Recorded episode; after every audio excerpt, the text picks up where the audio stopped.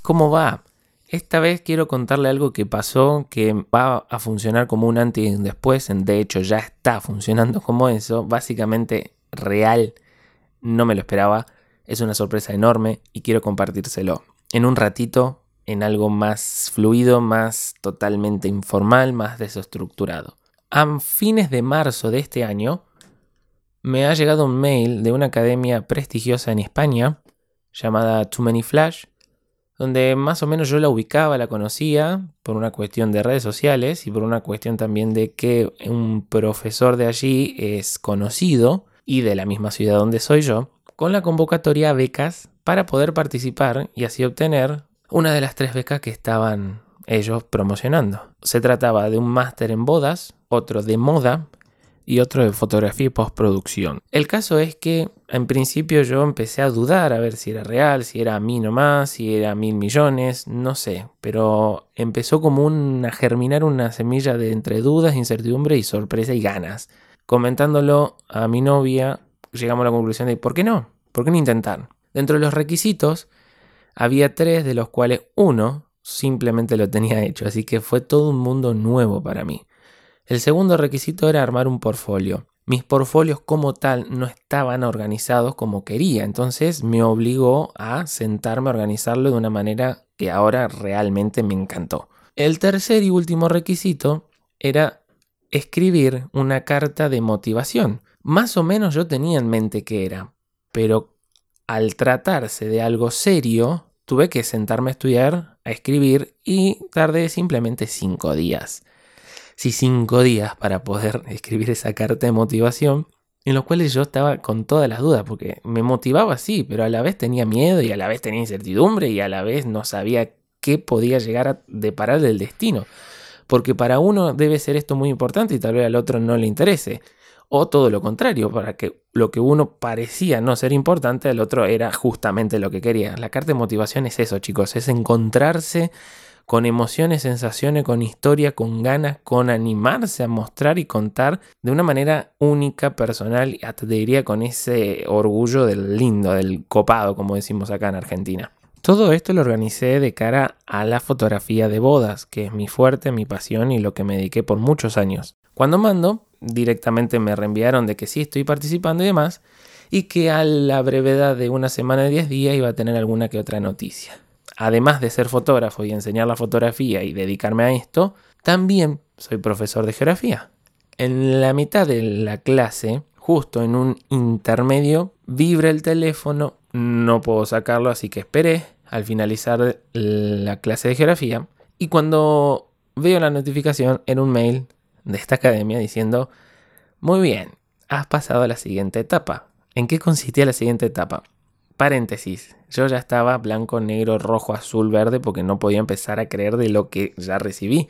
Cierro paréntesis. La etapa consistía en tener una reunión con uno de los encargados de este sistema de becas en vivo para justamente tener el diálogo lo más fluido posible y bueno, empezar a conocer y darse a conocer. Era una oportunidad bárbara.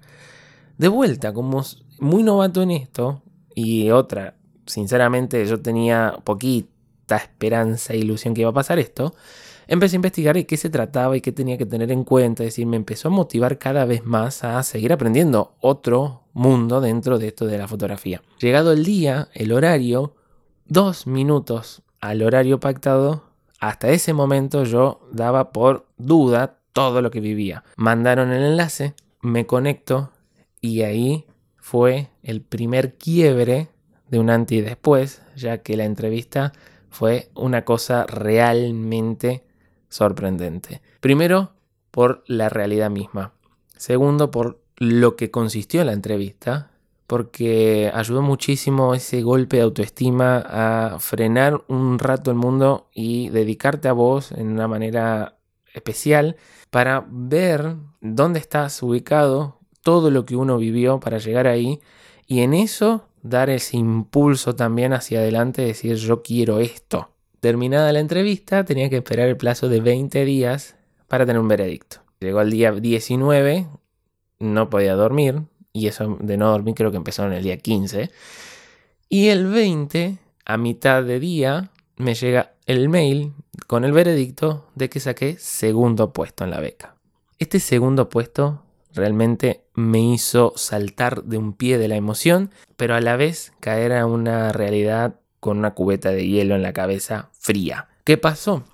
Que tenía 15 días como para decidir y tuve que tomar la decisión más difícil hasta ahora del momento, decir no. Al decir no, no por una cuestión de animarme no animarme esa decisión para irme, porque dentro de mis metas grandes es poder hacer carrera afuera, es poder hacerme conocer afuera, es poder llevar el talento de la fotografía donde Dios quiera, principalmente en lo que me gusta a mí, que es el retrato, y en lo que soy el fuerte, pero tengo otra historia que va a otro podcast, perdón, que son las bodas. Fue por una cuestión de tiempo. Eran muchas cosas las que tenía que resolverse en muy poquitos días. Y no es que esa resolución no se podía, sino que eran 10 días en donde tenías que realmente ya tener todo armado porque destinaba a otro país, a otro lugar, a dejar todo preparado acá para no tampoco irse desoladamente, esa sería más o menos mi apreciación, a prepararse que mínimo era un año, a ahorrar, a un montón de cosas que debido a ese lapso de tiempo muy corto, mm, me tomó la decisión y me llevé la decisión de que no. Pero eso no es lo malo. No lo tomo como algo malo y algo bueno. Realmente lo tomo como una historia que nunca más voy a volver para atrás. En el buen sentido de la palabra, me refiero, me abrió la perspectiva, el panorama y la mirada de una manera que no me lo esperaba en lo absoluto. Ahora estoy preparado para eso. Estoy más motivado a seguir apostando por esto.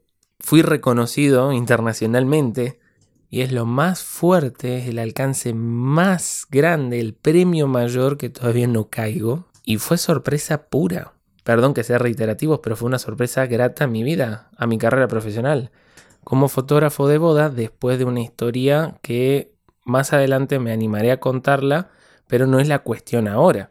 Así que todo lo que quiero compartirles es que sí, se puede llegar a hacer esas cosas que uno quiere. Hay que buscarlas, hay que esperarlas, hay que desearlas, no hay que perderla de vista, hay que animarse, hay que probar que tal vez todo lo que uno piense esté a la vuelta de la esquina y basta llegar hasta ese punto para darse cuenta. Como también hay que ser sensato con uno mismo para afrontar cuando no se pueda. Es más difícil decir no que sí y a mí me alimentó muchísimo para confirmar que esto de la fotografía es lo que quiero por el resto de la vida, en cuestiones profesionales, en cuestiones de carrera, ya que, de vuelta, la fotografía me llevó por caminos que quiero, pero de una manera que nunca me lo esperaba, es decir, superó la expectativa. Eso es lo que apunto hoy. ¿Tenés una meta? Sé constante.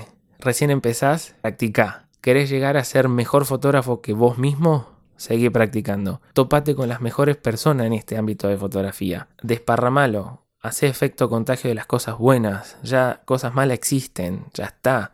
Miremos de cara las cosas lindas que tiene el mundo para nosotros. Buscar la belleza en esos lugares que uno puede ser ordinario, hacer una foto linda, como quien dice, capturar un momento para hacer luego, sí, depositado en la memoria, en la emoción de las personas. Contagiate de eso, vas a ver cómo cambia tu realidad. Bueno, fue una microsíntesis de lo que emocionalmente pasó y lo que vivencialmente sigue pasando.